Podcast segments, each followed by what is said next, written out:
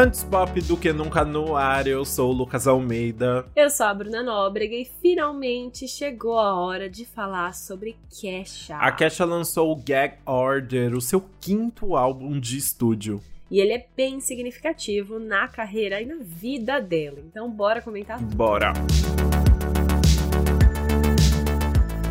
O Gag Order, como a gente disse, é o quinto álbum de estúdio da Kesha e vem três anos depois do trabalho anterior dela, o High Road, de 2020. E ele é bem significativo para a carreira da Kesha por conta de toda a batalha judicial que ela está enfrentando desde 2014. É, para quem não lembra, em 2014 a Kesha denunciou o produtor musical Dr. Luke por abuso sexual e emocional. O caso foi para a justiça, mas acabou sendo descartado em 2016. E aí o que aconteceu? O Dr. Luke processou a queixa de volta por difamação. O julgamento de difamação está marcado para julho desse ano e tudo fica pior ainda quando você lembra que o Dr. Luke é o dono da Kemosabe Records, a gravadora com a qual a Kesha é assinada até hoje. E isso provavelmente já explica muito do que a gente vai ouvir nesse álbum, começando pelo título, né? Pois é, Gag Order é traduzido aqui como Ordem de Silêncio, que é uma ordem legal de um tribunal que restringe informações de serem tornadas públicas.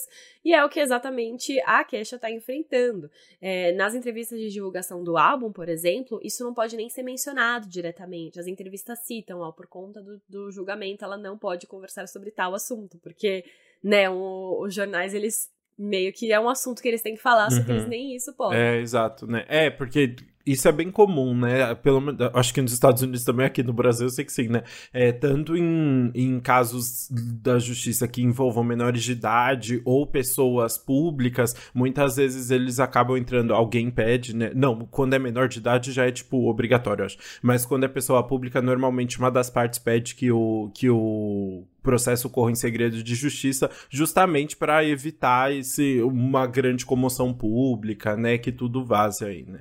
Bom, e a Kesha continua toda essa ideia do gag order na capa do álbum, que mostra o rosto dela sendo sufocado por um saco plástico transparente, bem nessa ideia de não conseguir falar e também, tipo, o rosto dela fica meio com um blur, assim, ela não fica nítida, né? É, é você não consegue uhum. vê-la completamente, né? Inclusive, em uma entrevista para o The Guardian, a Kesha contou que depois que as músicas ficaram prontas, pessoas, entre aspas, revisam todas elas. E, elas. e ela até comentou que não sabia se podia falar isso e que fica muito consciente em relação a isso, porque pode ter problemas até mesmo quando ela tá apenas contando como tá se sentindo ou falando a verdade. Ou seja, ela tá o tempo todo preocupada de não tá burlando essa, essa ordem de silêncio, né?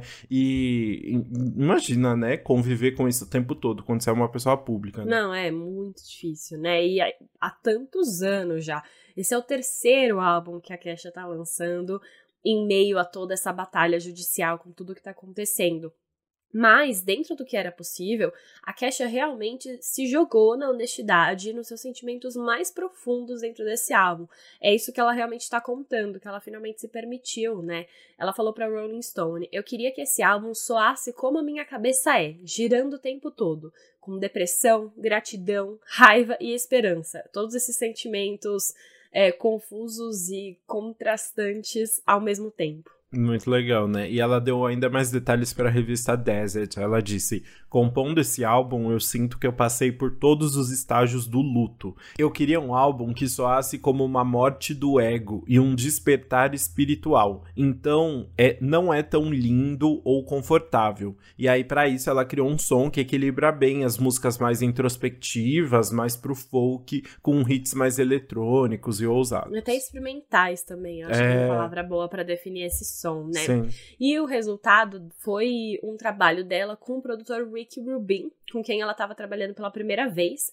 Mas o Rick já tem uma longa carreira aí, né? Ele foi um dos principais produtores do álbum Life of Pablo, do Kanye West, e já trabalhou com Jay-Z, Eminem, Linkin Park e Red Hot Chili Peppers. A Kesha contou que o Rick foi muito importante para ela porque ele não só permitiu, mas também incentivou ela a ser imperfeita. Ele, por exemplo, bateu o pé e disse que não ia colocar autotune na voz dela, que é algo que ela sempre fez. E ele também se reuniu com ela várias vezes antes de começar a compor de fato, apenas para que ela contasse tudo o que sentia e se expressasse, mesmo que isso significasse chorar por várias horas e tal, né? Foi um processo bem intenso, né? Sim, a Kesha realmente, assim, parece muito grata a ele por esse processo, porque ele incentivou muito ela. Então ele foi uma pessoa muito importante ali, né? Mas não foi a única. Tem outros compositores, mas vale mencionar que em várias músicas a mãe da Kesha, a Pebs Subert, tá acreditada como compositora. E ela é uma compositora mesmo, tipo, ela é trabalha já com música há muito tempo. E falando que em família, a sobrinha de 8 anos dela, chamada Luna, também tem uma parte falada durante Only Love Repri Reprise. Reprise.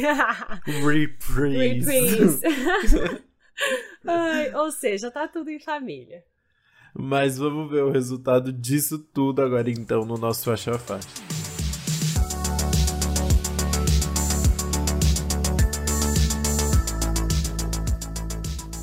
Bom, a gente vai começar o álbum com Something to Believe in. É uma música que já mostra esse lado de som mais experimental que a gente falou por aqui.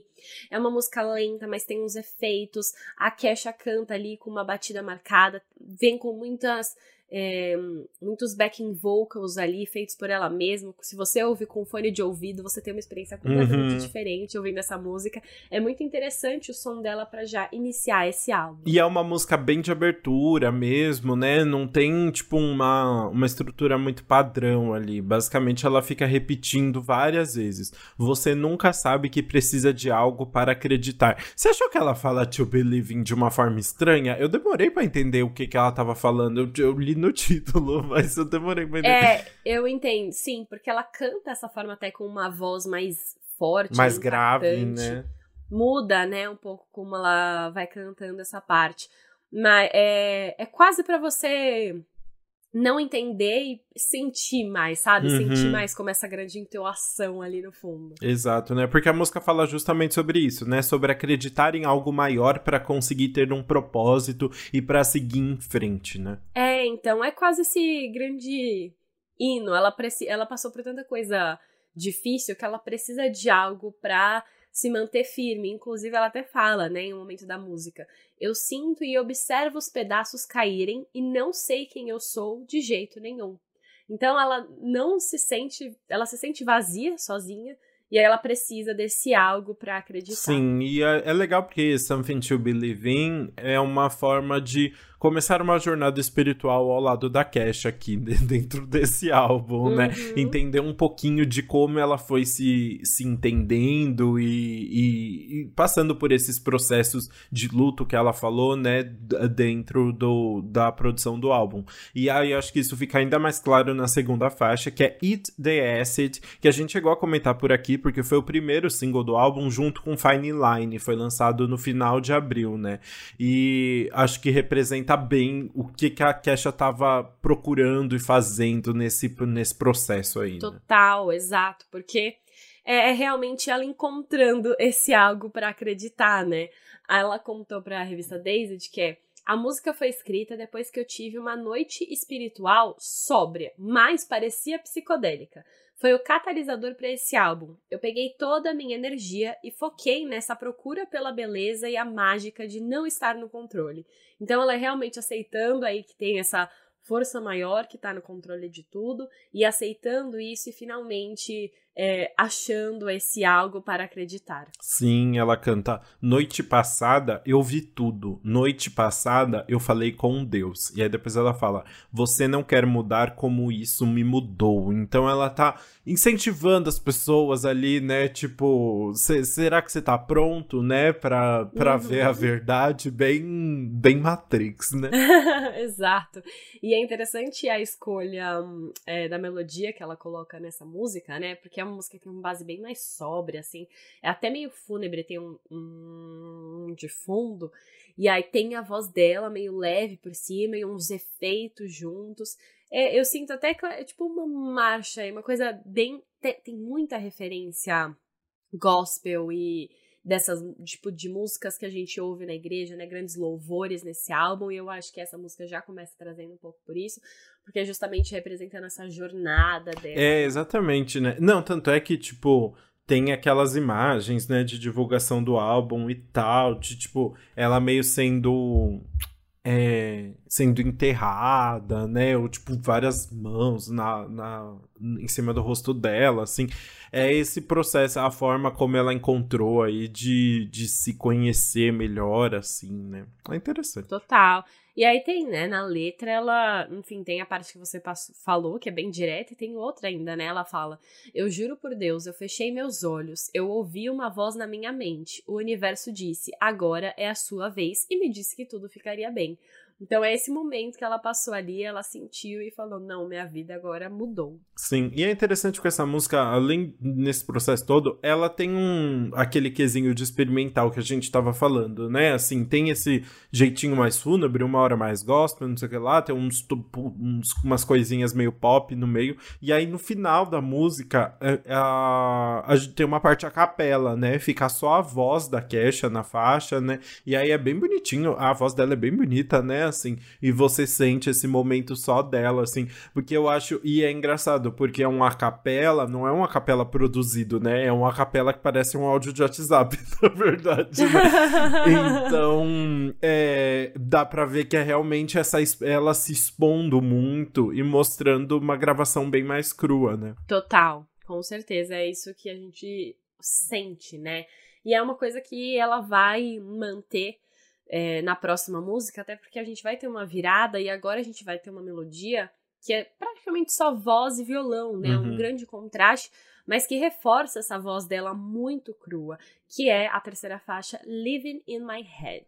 Sim, uma música que fala sobre lidar com a saúde mental dela, como já dá pra ter noção aí pelo título, né? A Kesha diz que tem uma parte na música que a voz dela tá muito imperfeita porque ela tava com muita raiva e errou a letra. E aí ela reescreveu e regravou para melhorar, mas no final ela decidiu colocar a parte original mesmo, porque é muito mais sincera. Né? Exato, né? e tem tudo a ver com essa parte dela dela querer se expor mais ali, né? Mostrar a voz do jeito que ela é, é ser muito mais honesta nessa, enfim, toda essa jornada.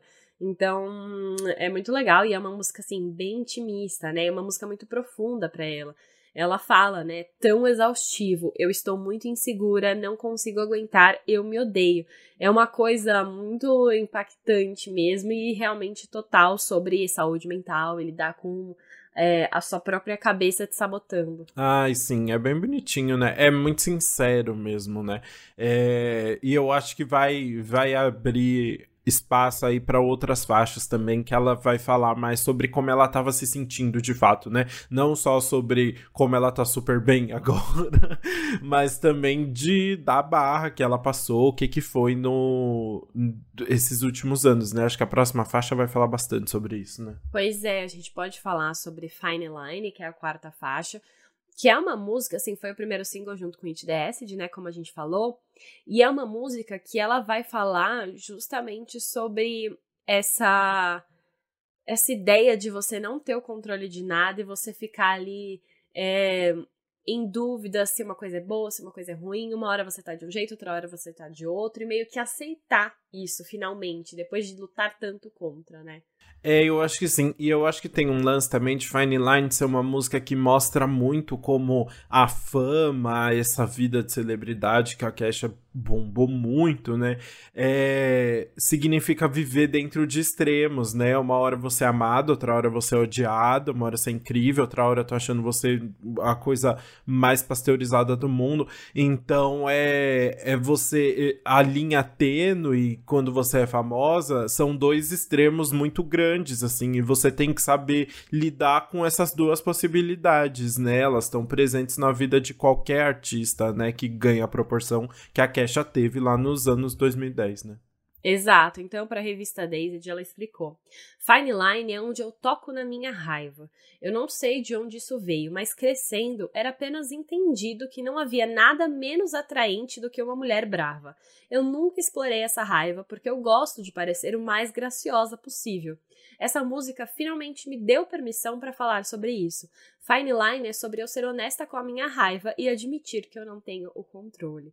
E aí ela vai desabafar real ali. Sim, né? Ela fala, ela vai jogando várias indiretinhas. Né? Ela fala: todos os médicos e advogados querem cortar minha língua da boca, falando sobre a questão, né, da ordem de silêncio, de não poder falar nada contra o Dr. Luke, né?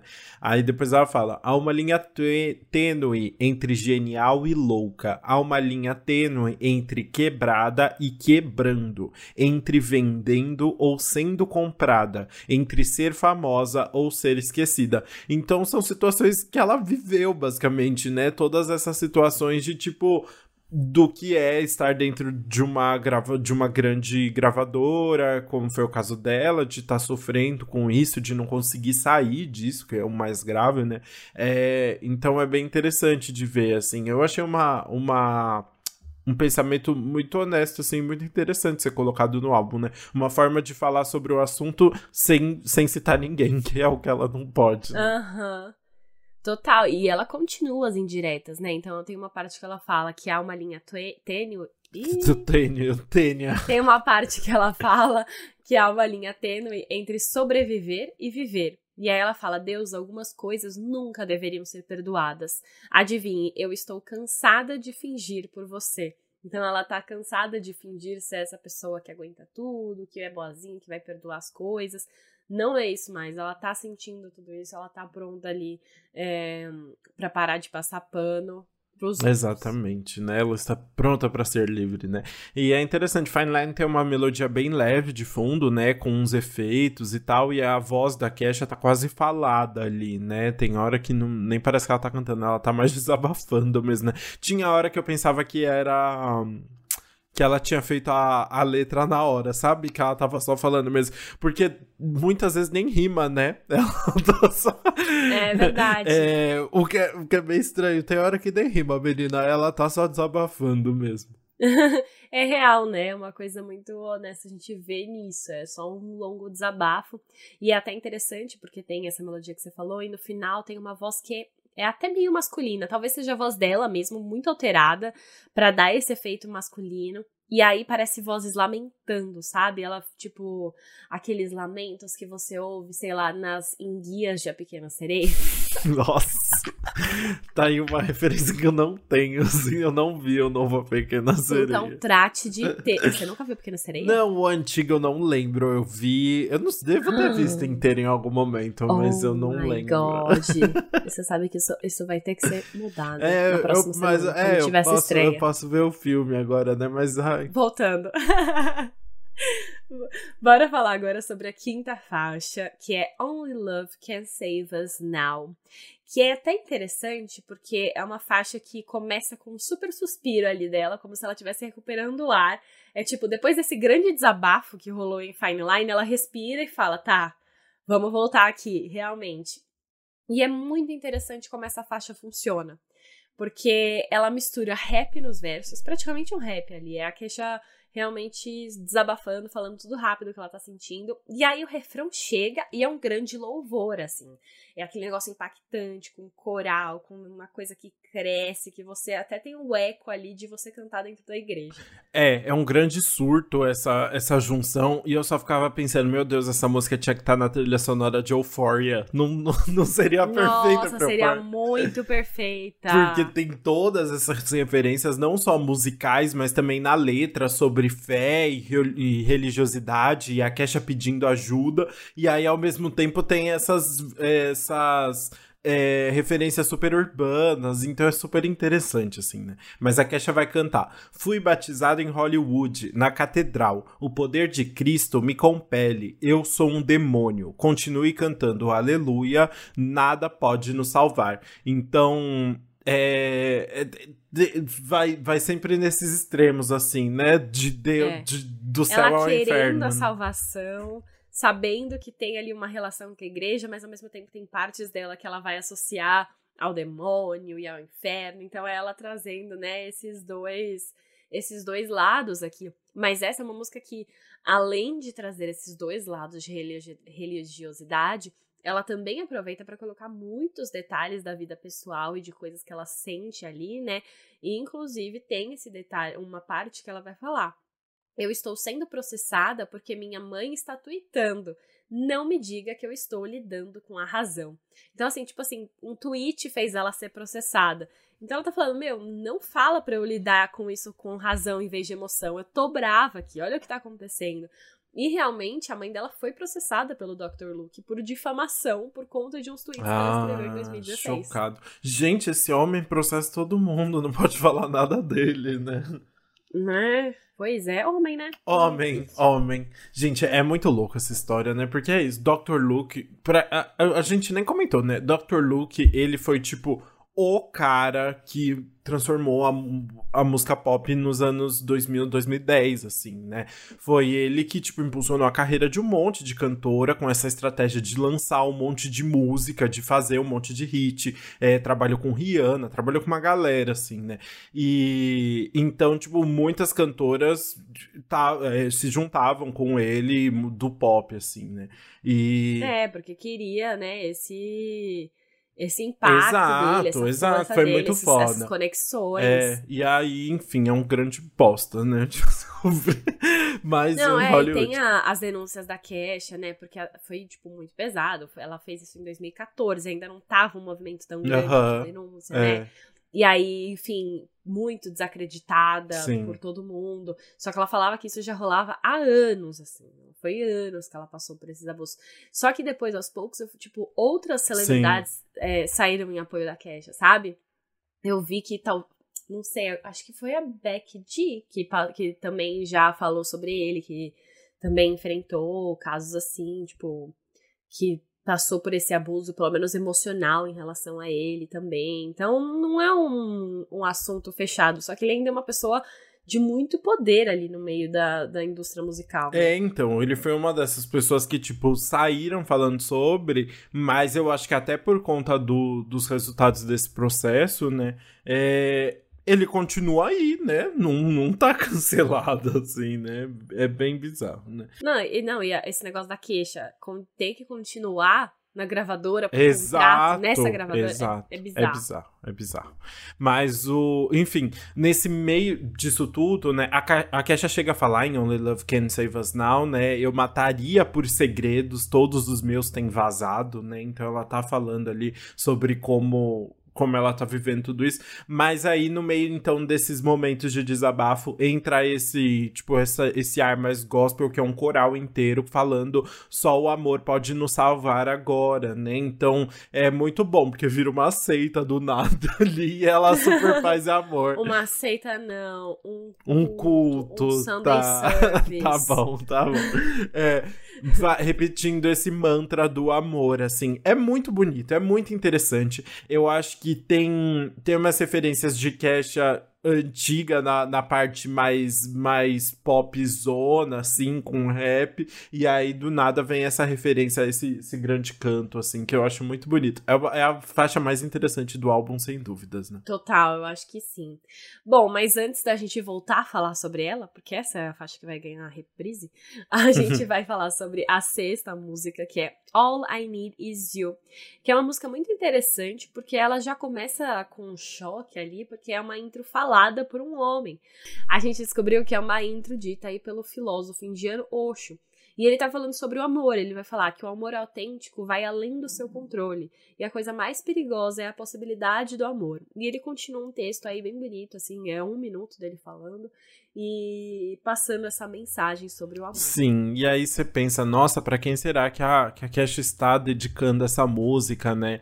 Você pode achar que é pra um, um grande amor da vida dela, para um namorado, alguma coisa, mas não, a Kesha diz que essa música não é sobre o ex dela, mas sim sobre o gatinho dela, o Mr. Pips, que quase morreu em 2022. Ela disse, eu tive que entrar em modo ninja e aprender como injetar o remédio nele. Eu escrevi essa música no meio meio da noite em que ele ficou realmente bem doente. É sobre amar a mim mesma, mas também uma música de amor para uma maior forma de consciência, uma espécie de Deus. Ai, que fofura. Né?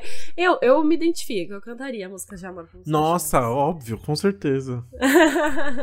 e, é, e, é isso, né? Ela canta com uma voz bem levinha mesmo, uma declaração de amor, uma música bem intensa ali. E aí ela até começa falando sobre é, essa perda repentina e como seria, né? Ela fala: Eu fiquei tão presa nas minhas próprias merdas, me diga que você vai viver para sempre, porque eu assumi os anos como garantidos.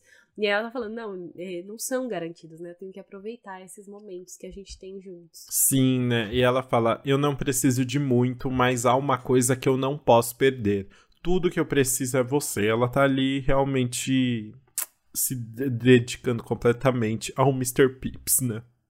é muito engraçado porque poderia ser uma pessoa, né? Poderia Sim, ser uma pessoa total. que ela fala que ela volta para casa, que quer a presença dela e não sei o quê.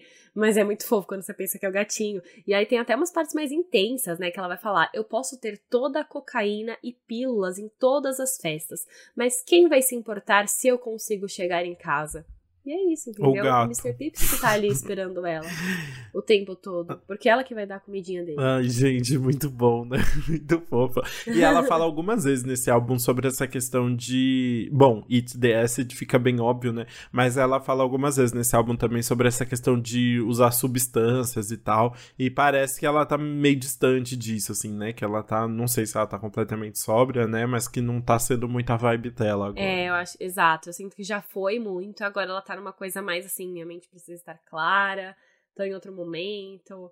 É, não é mais minha vibe agora. Encontrei Deus. Encontrou Deus mais ou menos, porque agora a gente vai pra uma música que vai ficar bem mais dark, bem mais queixa, é. queixa com um lápis de olho escorrendo no rosto, que é The Queixa Drama. Dollar Sign. Dollar Sign? O que, que, é isso? Eu não sei. É, o. Antes ela tinha o cifrão, né? Ah, é verdade! Dinheiro. Nossa, eu tinha esquecido ela disso. Tirou. Ela tirou, ela tirou o cifrão do nome, eu tinha esquecido disso. Muito bom. É, vamos falar então de The Drama. Exato. Como você falou, essa música que vai ganhar uma coisa mais intensa, mais sombria. É uma música que vai ter efeitos e bases eletrônicas junto, tira uma parte mais da capela, ganha uma força.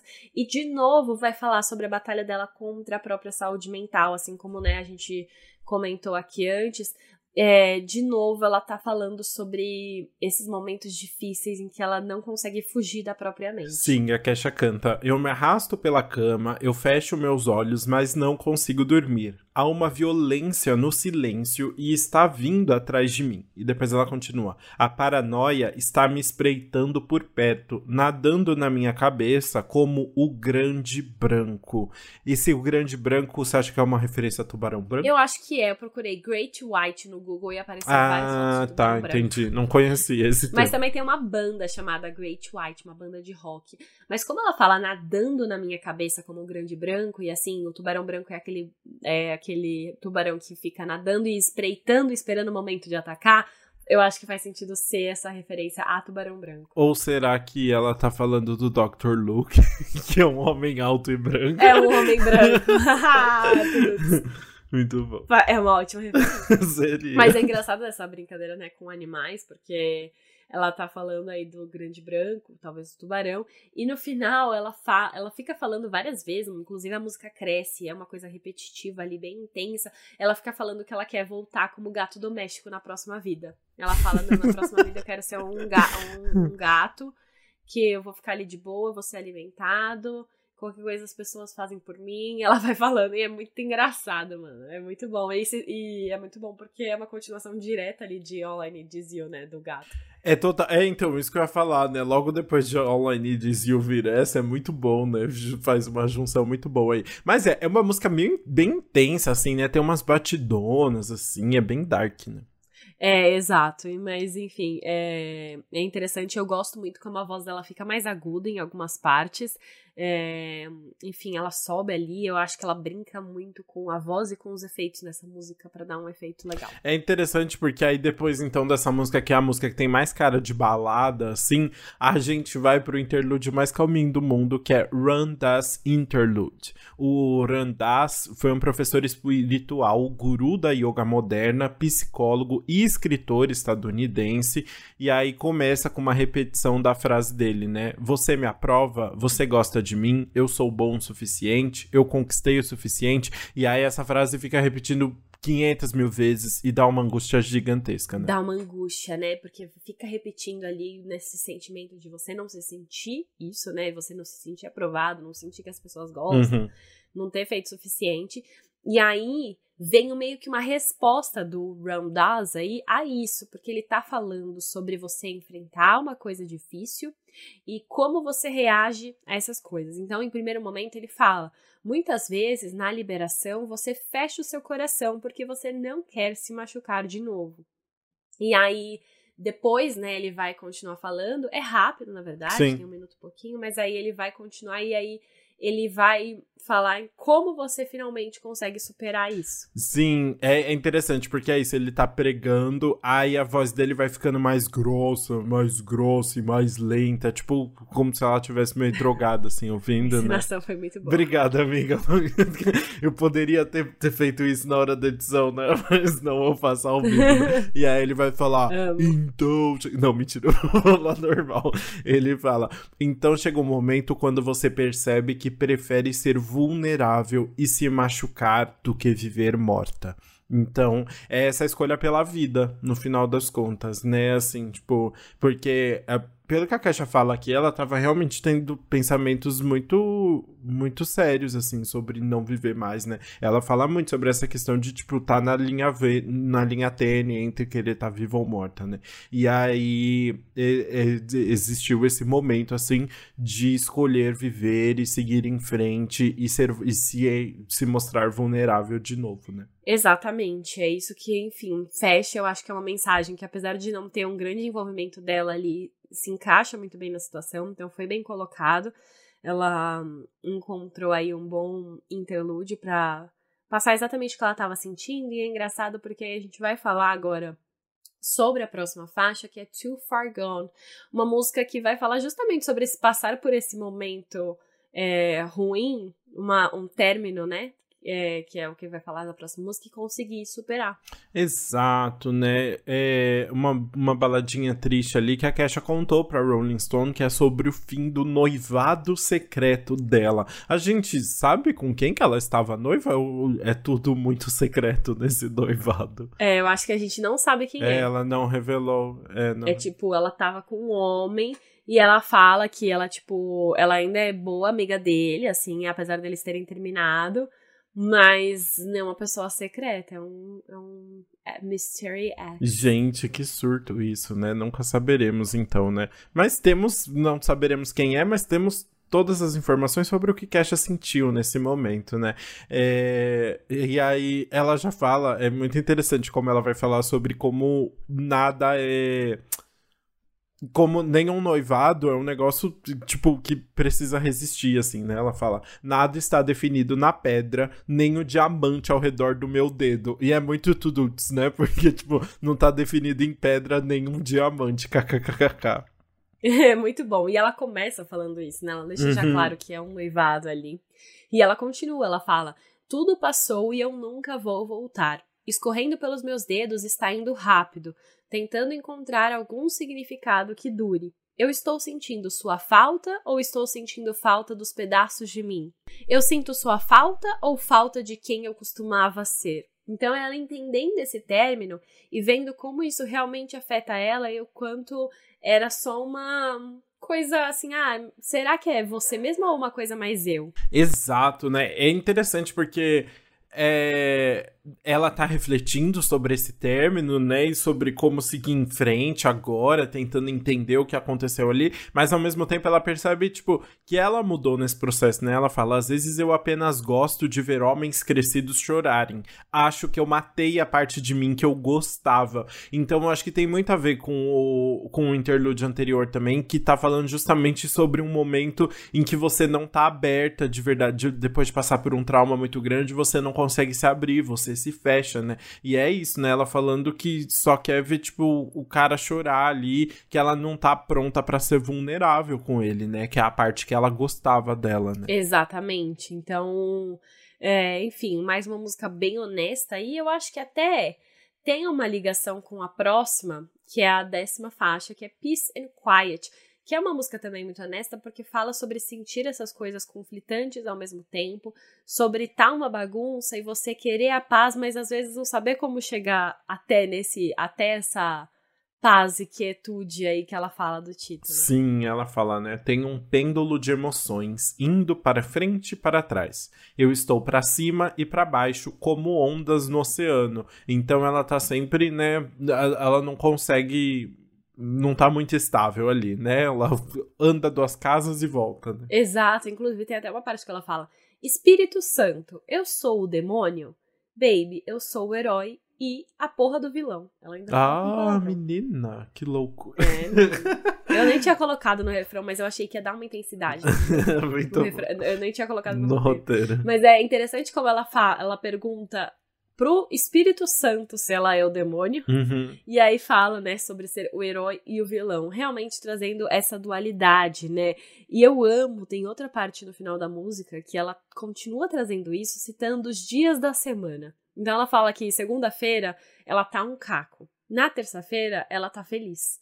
Na quarta-feira, ela tá gritando. Na quinta-feira, ela tá dormindo. E aí ela vai trazendo várias coisas assim. Eu não sei se é exatamente isso, mas tem algumas coisas relacionadas assim.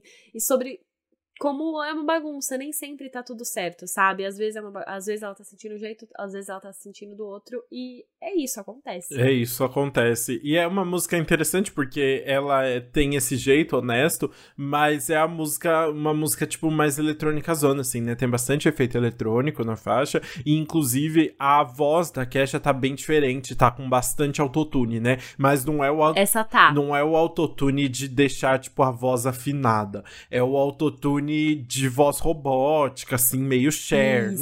Essa é a referência. Né? Não é para deixar a voz dela bonitinha. É. Eu não consigo. Ai, gente, eu tenho. Eu já falei isso aqui, que eu tenho um certo. Uma certa trava com esse tipo de autotune, assim. Eu sei, ai, é uma escolha artística e tal. Eu não adoro. Mas fica interessante. Eu acho que fica divertidinha, assim, uma música mais pra balada, né? É, eu acho que faz sentido, assim. Não é que eu amo é. também, mas eu acho que é uma música que faz sentido, porque ela se sentir. Tipo, é um oposto, né? Ela, na verdade, está se mostrando muito humana, é. mas eu acho que dentro da, da escolha da produção dessa música faz sentido. E é uma música que, em uns momentos, ela quer se sentir bem, mas ela não, ela não, ela sabe o que ela tem que fazer para chegar lá, mas às vezes ela não tá, ela não tá disposta a fazer isso. Então ela fica, talvez eu deveria aprender a ficar sozinha. Talvez eu conseguisse fazer isso por conta própria. Mas ela tá no talvez, entendeu? Uhum. Ela não, não quer testar. E aí é interessante, eu acho que é uma música também é, que vai brincar muito com essa dualidade em todos os momentos, tanto na letra quanto letra em relação à produção, produção com ela mesma, é, é, interessante. É bem interessante. E aí, depois de tantas dúvidas, a gente tem respostas na faixa seguinte, que é Only Love Reprise, reprise, a reprise. reprise que é a continuação do Only Love Can Save Us Now que a gente tinha falado antes, né? Exatamente. Então, essa música, na verdade, o que, que ela vai pegar do Only Love Can Save Us Now? Ela vai pegar o refrão, essa parte ali, que é a Kesha cantando com coral, cantando nessa é, vibe bem louvor ali, repetindo apenas o amor pode nos salvar agora. É, essa é a grande parte da música, mas aí a gente tem um outro momento que deixa a música mais fofa. É, sim, a gente tinha comentado no começo que a sobrinha da Kesha fazia uma participação desse álbum e é nessa faixa aqui, né? É, a música já começa com a sobrinha dela falando: Isso é a realidade. Você consegue sentir? Eu sou uma pessoa, tudo está colorido. Você vê o ar, mas não consegue acreditar. Então, falando sobre, cara, viva no momento, né? Olha que lindo que esse mundão é, Kesha. Exato, e a vozinha dela é muito fofa, né? Tem uma voz de criança falando isso, eu acho que é super interessante aí para dar mais um impacto. Uma criança falando sobre viver, porque sobreviver, né? Sobreviver. É, porque é o...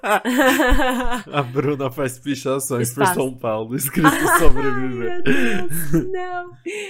Ai, mas enfim, ela. Porque criança é, é, não, não fica pensando muito, faz o que quer, faz o que deixa feliz e tá ali aproveitando ao máximo sem se importar com grandes preocupações. Então, eu acho que traz uma, um, um, resultado legal aí, que representa muito. É, eu e acho... essa música é praticamente. É, pode falar. Eu acho que é acaba representando a, o encontro da Kesha com a, com a criança interior dela, assim, né? Essa sobrinha serve como uma Kesha pequena ali, de uma fase em que não tinha tantas dúvidas, que não tinha passado por por tantos traumas e que conseguia ver esse mundo mais colorido, né? Que ela não tá conseguindo enxergar agora, assim. Então eu acho bem bonitinho também essa junção. Exato, enfim. Aí eu acho que essa música funciona quase como um interlúdio é. também, como é reprise, ela é bem rapidinha. Eu acho que é mais para reforçar a ideia e para entrar nessa parte final do álbum, que são as duas últimas músicas, que são até meio não é contrastante, na verdade, se a gente for pensar. São duas músicas que reafirmam é, onde Kesha está agora. Então a gente vai começar por, pela décima segunda, que é Hate Me Harder, que é uma música que a Kesha já tá tão confiante e segura de si mesma depois de tudo que aconteceu, que ela tá falando pra pessoa, para esse interlocutor, que provavelmente são os haters, assim, ou. Não sei se tem alguém específico, se seria, sei lá, o Dr. Luke, mas uma coisa para as pessoas que desacreditam ela. É, ela fala que a pessoa pode odiá-la, pode xingar, pode falar o que for, que isso não afeta mais ela. Então, se for para você se sentir melhor, pode falar, não tem problema. É muito bom, né? A Ariana Grande fez tanto sucesso com Love Me Harder. Aí vem é, Kesha com Hate bom. Me Harder, né? A Kesha canta: Você diz que eu estou acabada, você diz que eu já passei, você diz que eu pareço mais velha. Ninguém perguntou, mas você que vai passar vergonha, porque eu não tenho nada para provar. Então ela tá ali se afirmando, se mostrando como maravilhosa que não precisa da opinião de ninguém, né? Eu amo. É até engraçado uma parte que ela fala assim: não é engraçado que você gasta tanto tempo e energia comigo? É até uma honra. Uhum. Eu acho assim, é até meio irônico é. quando ela canta, né? Tipo, cara, olha isso que você tá fazendo, você me odeia. E é engraçado como as pessoas são assim, é, vou só dar uma desconfiança. Ih, vai trazer questões pessoais. Mano, a galera, tipo assim, vai num vídeo no YouTube sobre a série. Sobre uma menina com uma menina bonita apresentando.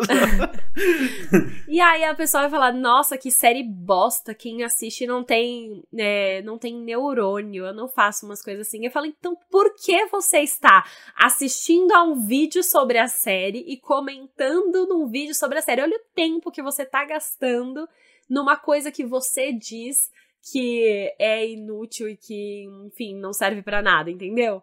Tipo, não faz, não, não tem noção. Eu imagino quanto, tipo, aí tendo as proporções da Kesha, acontece isso e ela fica, cara, por que que as pessoas perdem tanto tempo só para destilar ódio e para falar que não gostam de uma coisa, mas estão perdendo tempo com essa coisa. Sério, isso me deixa muito indignado. É muito bizarro mesmo, né? Tipo assim, que, que a pessoa tem que estar tá numa, numa vibração muito merda, assim, e tem que estar tá numa situação muito complicada pra estar tá realmente, tipo, só gastando o próprio tempo e a energia jogando ódio pro mundo, assim, né? Só por curiosidade, qual que era a série que comentaram? É, isso? Rainha Charlotte. Ai, Assistam, gente, que não é uma delícia. série merda, é uma série maravilhosa. Ai, me poupa. Ai, as pessoas são loucas, sério.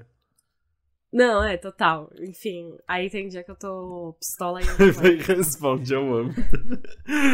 ah, mas enfim, eu acho que essa música fica ainda mais bonita porque é uma grande balada acústica, né? Que a voz da Kesha tá super em evidência ali, bem bonita, bem intensa. E aí, às vezes, ela tá cantando é, quase a capela e depois ganha um piano bem bonito ali de fundo que é, dá um grande impacto para essa música. Sim, é bem interessante ali de estar tá no álbum, né? Mas depois, então, desse recadinho pros haters, a Kesha quis terminar esse álbum numa, numa energia bem mais positiva, né? Na música Happy que é uma espécie de reflexão ali sobre a vida e as escolhas da Kesha, falando tudo que, que, que ela quer, no final das contas, é ser feliz, né?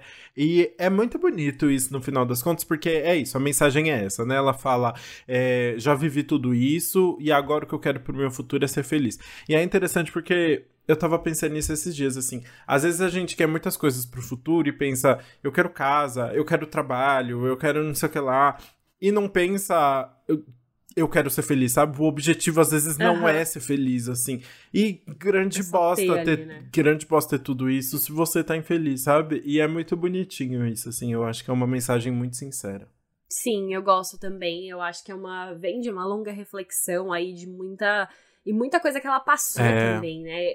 A parte do refrão que ela fala sobre isso é muito legal, porque ela vai falar assim: se você me perguntasse naquela época onde eu queria estar, ia ser algo assim, vivendo os meus sonhos mais incríveis. Mas a vida nem sempre é o que parece. Se você me perguntar agora, tudo que eu quero é ser feliz. Então é como tudo que ela passou influenciou não só na vida dela, mas o modo com que ela vê a vida.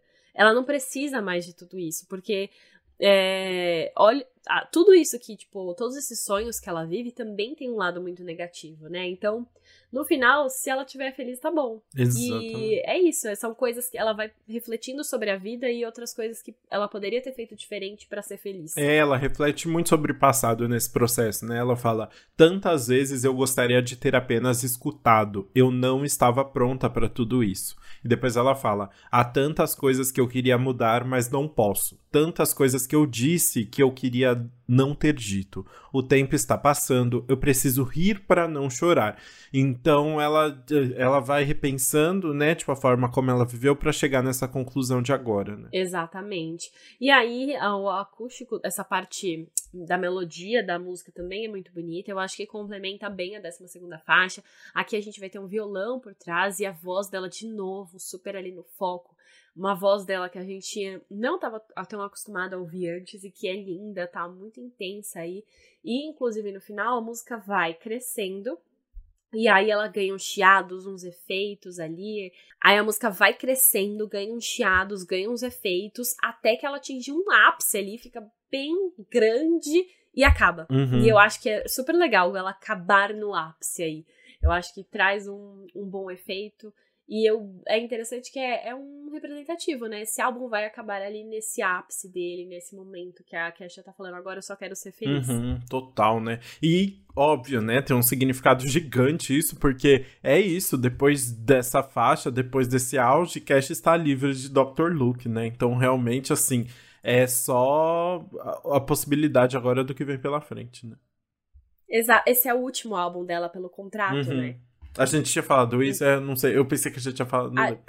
A gente não falou nesse episódio, Ah, mas tá. é, eu acabei, não, acabei esquecendo, mas a gente tinha falado antes e é, esse é o último álbum dela pelo contrato agora com a gravadora dele, então agora ela realmente tá livre pro futuro dela e é muito impactante, né? Eu acho que é, acaba aí de forma muito significativa. Muito bem, acho que assim a gente termina o faixa a faixa do Gag Order. Vamos pros nossos comentários então pro veredito.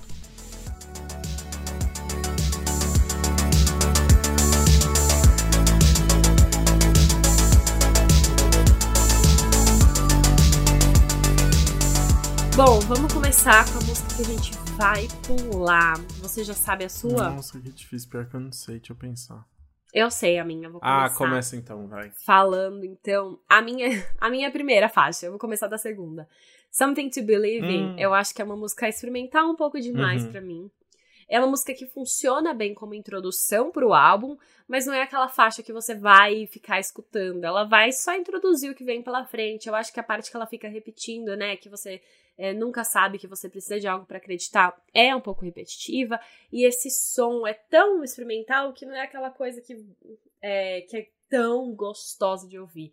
Serve como introdução, mas não como essa faixa que a gente vai ficar ali escutando e remoendo. remo- Remoendo num bom sentido. Uhum, total, total. É, eu vou falar uma. Eu também, das, das faixas um pouquinho mais pop, essa, essa é a que eu menos gosto também, Seven to Believe in, é a que eu menos acho que chama atenção.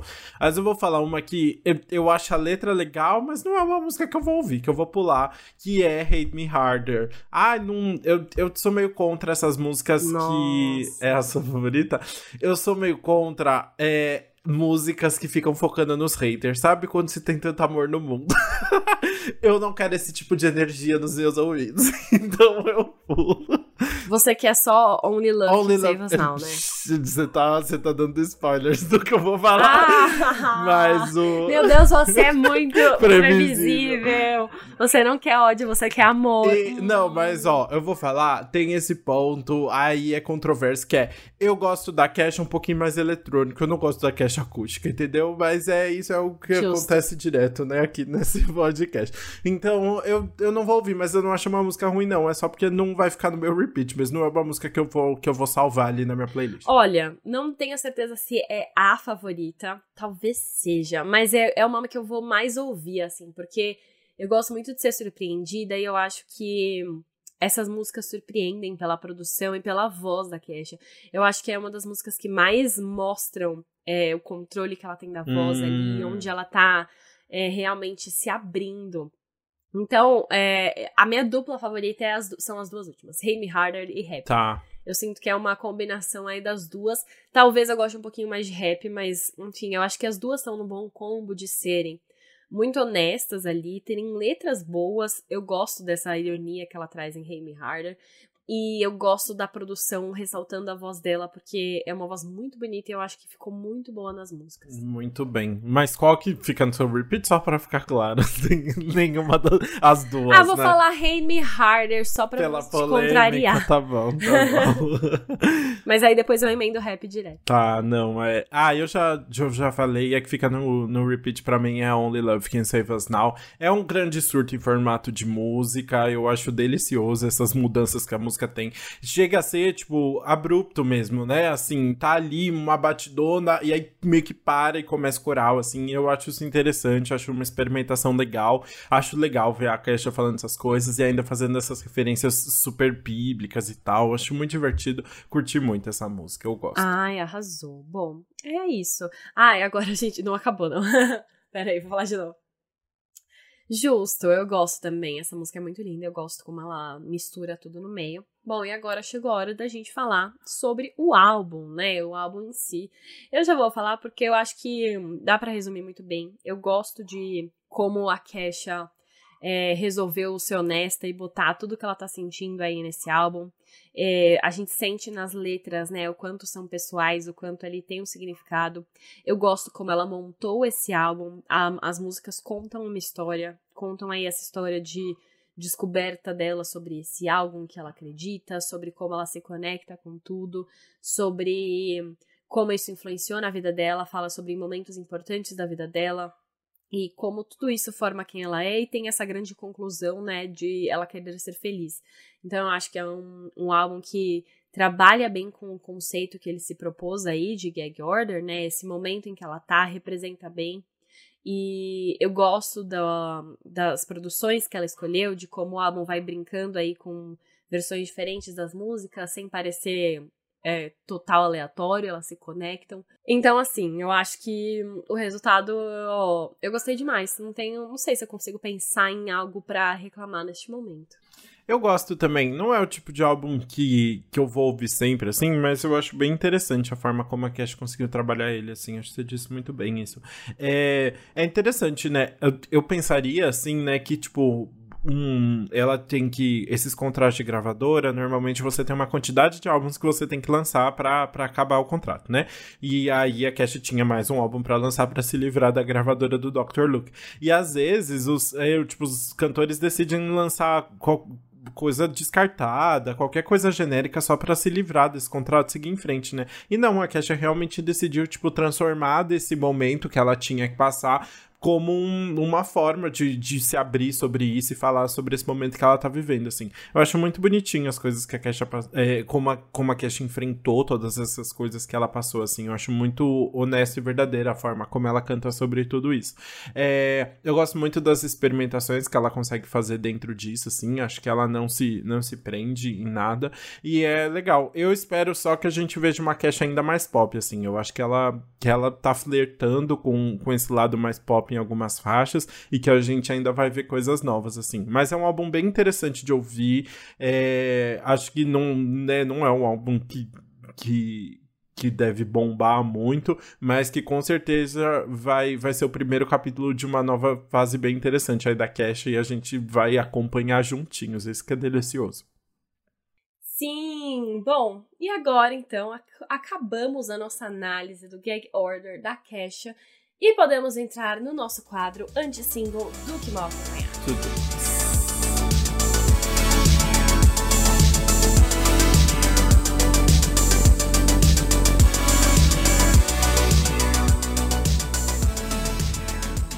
Vamos começar então com lançamentos brasileiros barra internacionais aqui com Vai Sentando, música da Ludmilla com Skrillex, King Doodle e Duke. A faixa faz parte da trilha sonora de Velozes e Furiosos 10 que acabou de lançar e que tem participação da Ludmilla, é muito chique, né? O King Doodle é produtor da faixa e o Duke é um cantor argentino de trap. A Ludmilla já tinha trabalhado com Skrillex antes, né? Então assim, tudo, né? E repete o mesmo estilo de música que eles tinham feito antes, que é uma música funk pop ali, misturando as duas batidas, um pouquinho de eletrônico. É bem interessante. E tem tudo a ver com o Brasil, né? Porque na verdade esse novo Velozes e Furiosos não, não foi gravado aqui no Brasil, mas ele tem umas cenas que se passam por aqui, porque o vilão, que é o Jason Momoa, é brasileiro. Então tem tudo a ver, tem a música brasileira ali no meio, né?